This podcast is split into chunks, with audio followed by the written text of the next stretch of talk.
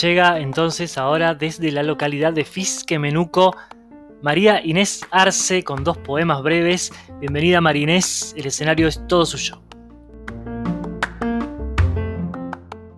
Hola, buenas noches. Soy María Arce o María Inés Arce de Fisquemenuco y una vez más quiero estar en la voz de los poetas, con la alegría con que estoy siempre, con que vengo siempre a leer mis poemas y a escuchar tan bellos poemas que leen aquí sus autores. Voy a leer dos poemas cortitos. Algo, no que desvíe la mirada, ni que aplace un destino que aluda al manto de la tierra.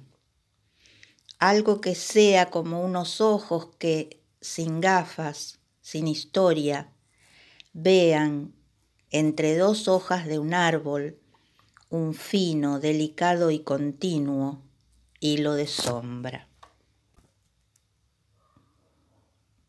Y el segundo, también pequeño, prepararse para el día siguiente, buscar el lugar donde quedó la identidad, donde olvidamos la desmesura del lenguaje, una vasija hecha con palabras y sentidos, dejar sobre la mesa para el amanecer una nueva sintaxis.